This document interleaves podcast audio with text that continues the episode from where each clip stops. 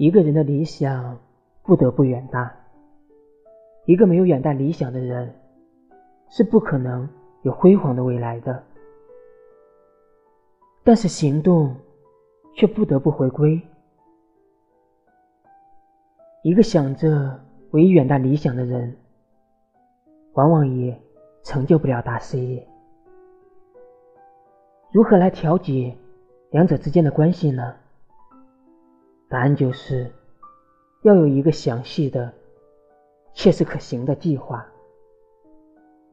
来规划自己的人生，走到人生巅峰。